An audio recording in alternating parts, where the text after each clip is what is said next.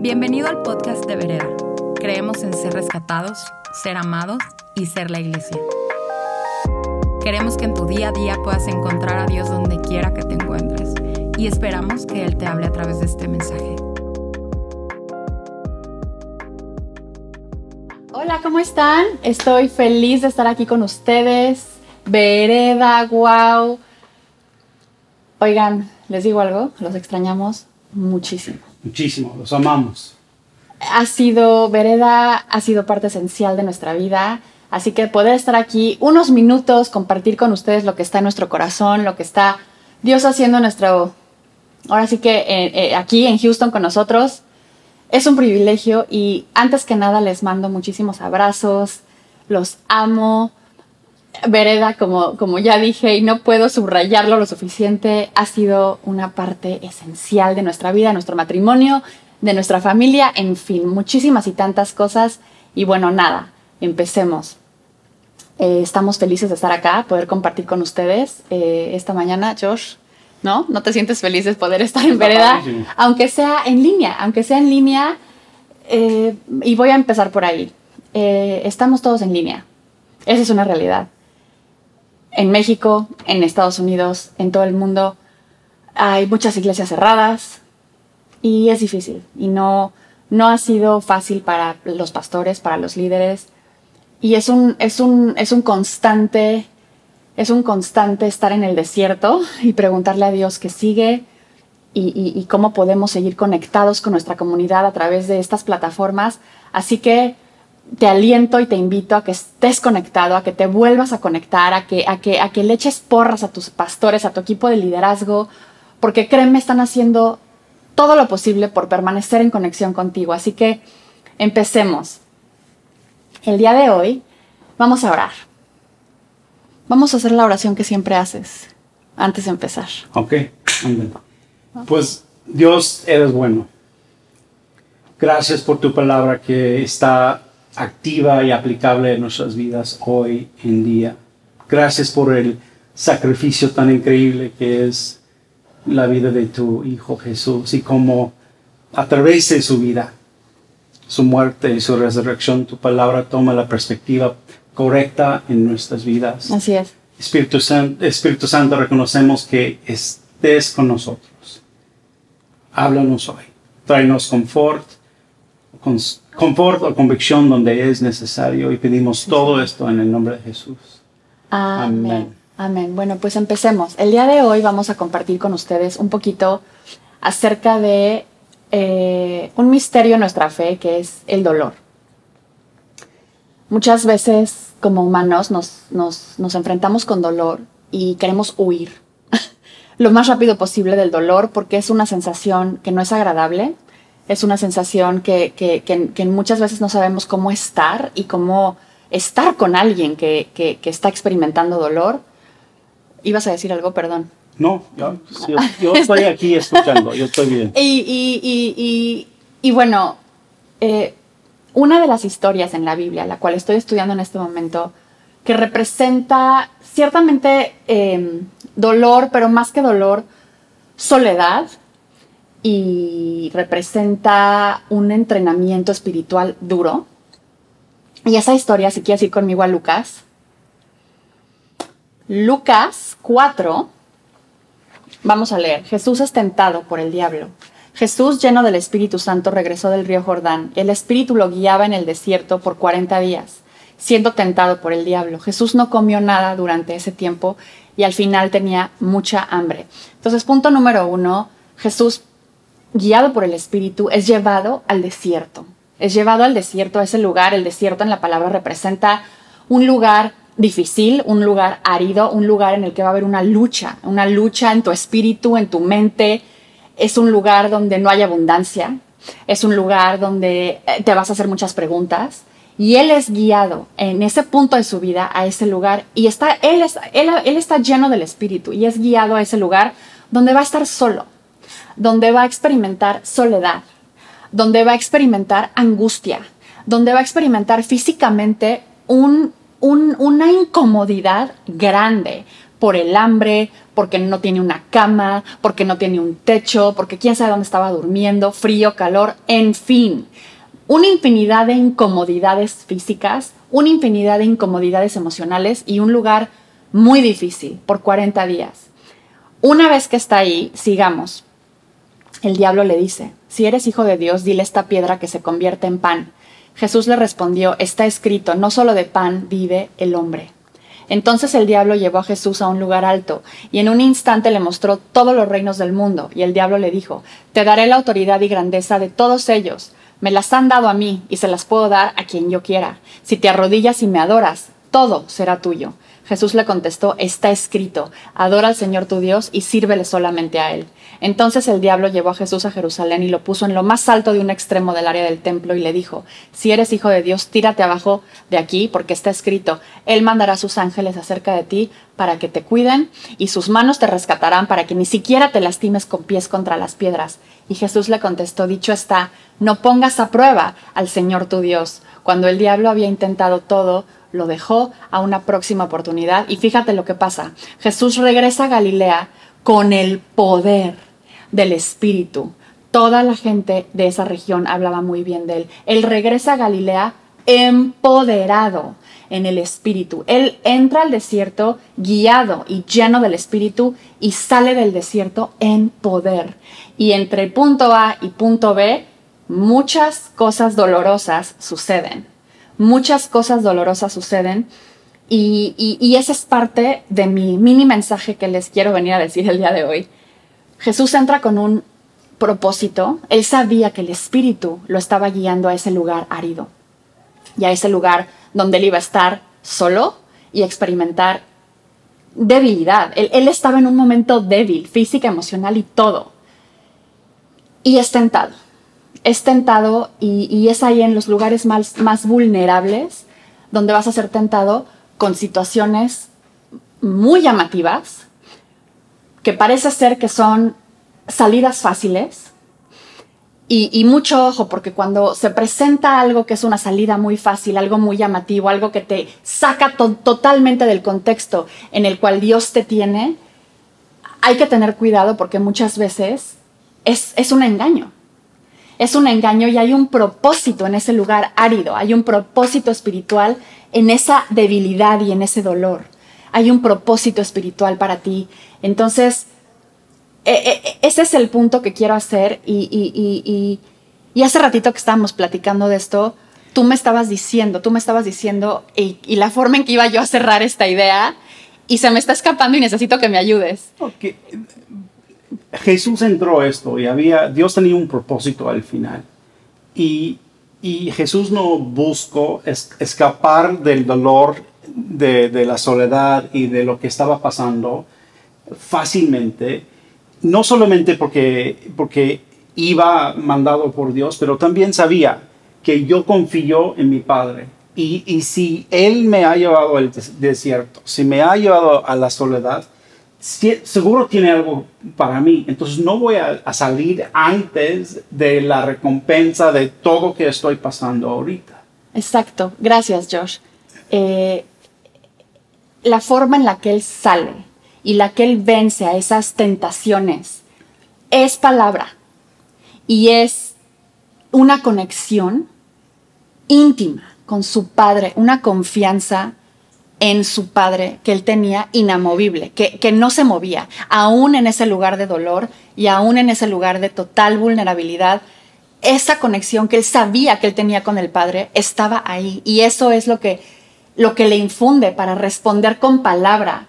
Y fíjate, el diablo muchas veces, y, y la gente lo hace todo el tiempo, la palabra de Dios la puedes sacar de contexto y usarla para decir estoy en contra o estoy a favor de varios puntos y todo mundo usa palabra no es, no es el saber la palabra, es el estar conectado con tu Padre y una confianza inamovible en la presencia de Dios que hace la diferencia y obviamente conocer la palabra de Dios.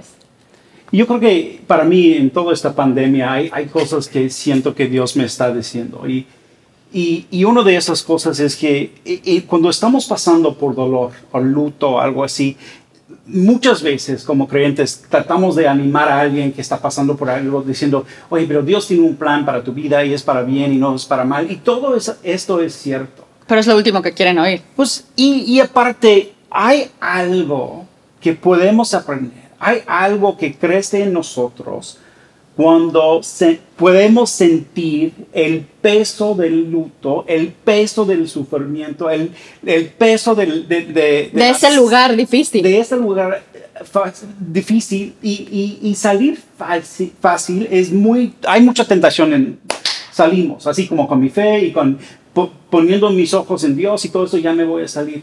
Pero hay una historia que, que, siempre viene a mi mente cuando estoy pensando en esto y es la historia de Lázaro, que, que se, se, muere Lázaro y está como todo el mundo está en luto y más que todo sus dos hermanas, María y Marta, están en luto.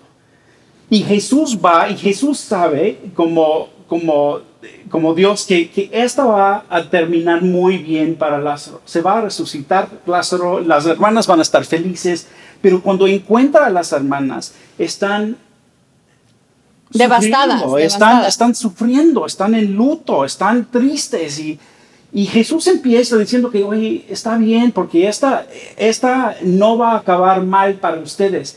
Pero el luto era tanto que Jesús hizo algo que creo que está dispuesto a hacer con nosotros, si lo dejamos. Entró, a, entró con ellas a sentir su luto, el peso de su sufrimiento y lloró con ellas. No solamente dijo, va a estar bien, pon tu fe en Dios, las cosas van a salir mejor, eh, si confías en Dios, se, convierte en lo malo en lo bueno. No hizo esto. Les dijo, aquí estoy, con sus acciones, con sus, su, su, su comportamiento, con su, su presencia, se sentaba con ellas en su dolor y les, di, les decía, está horrible esto, está feo sentir la separación, está feo sentir esta presión, está feo el luto de esto y no están solas. Y, y yo creo que para todos, la pandemia es algo súper interesante porque todo mundo está sufriendo. Y, y, y, la verdad es que quis, pues, quiso yo quise yo. Quise, quise, yo sufrir como a otros, así en sus mansiones en, en la playa. Me encantaría, ah, quisiera ¿no? Yo. Quisiera yo sufrir como ellos. Pero, y, y, decimos, ay, pues ellos no están sufriendo. Todo el mundo está sufriendo. Si, sí, todos, si tienes, todos, todos. Si, si sí. tienes todo el dinero en el mundo y si tienes toda la capacidad de estar en la playa, de todos modos estamos con miedo de, de qué va a pasar en el mundo, estamos uh, preocupados por la, la, pandemia, el efecto de, de, la, de, la, sociedad en sí, en el mundo, qué va a pasar, la economía, mi salud, la salud de mi familia. No hay nadie en el mundo libre de preocupación ahorita. Y muchas veces cuando nos encontramos en esta este lugar de sufrimiento, de, de, de, pánico, a veces de ansiedad, lo que queremos hacer es, salir, salir, salir. Pero yo creo que hay momentos, y esto puede ser uno de estos momentos para ti en tu vida, donde te sientes y sientes el peso de esto. Pero invites a Jesús a sentarte contigo en medio de esta presión, esta separación, este luto, esta esta, esta pandemia que estamos viviendo y decirle, yo sé que tienes un plan, yo sé que me puedes salvar, pero ahorita estoy mal y necesito que te sientes conmigo y, y que lloras conmigo. Yo creo que en esto Jesús tuvo el momento de experimentar y de vivir lo que es separación, lo que es la presión, que es el desierto y no buscó salir fácil de esto, buscó confiar en Dios. Y también Jesús vio a sus amigos sufriendo y no les llamó a salir rápido. Se sentó con ellos para sentir la presión, el peso, el luto y estar con ellos. Y es lo mismo que quiere estar con usted, que quiere hacer con ustedes. Y yo creo que estas dos perspectivas del, de la angustia, del dolor, de, de, luchas y momentos difíciles es, es, es, es como un espejo. En una de estas historias es Jesús experimentando en carne propia un lugar muy difícil y, ser tentado, y ser tentado con cosas muy llamativas y, muy atractivas para el ser humano. Y cómo, cómo lidió él con esa tentación y con ese dolor y con esa angustia y con esa hambre, con esa falta emocional, con esa falta de, socializar con otras personas. Él estaba solo.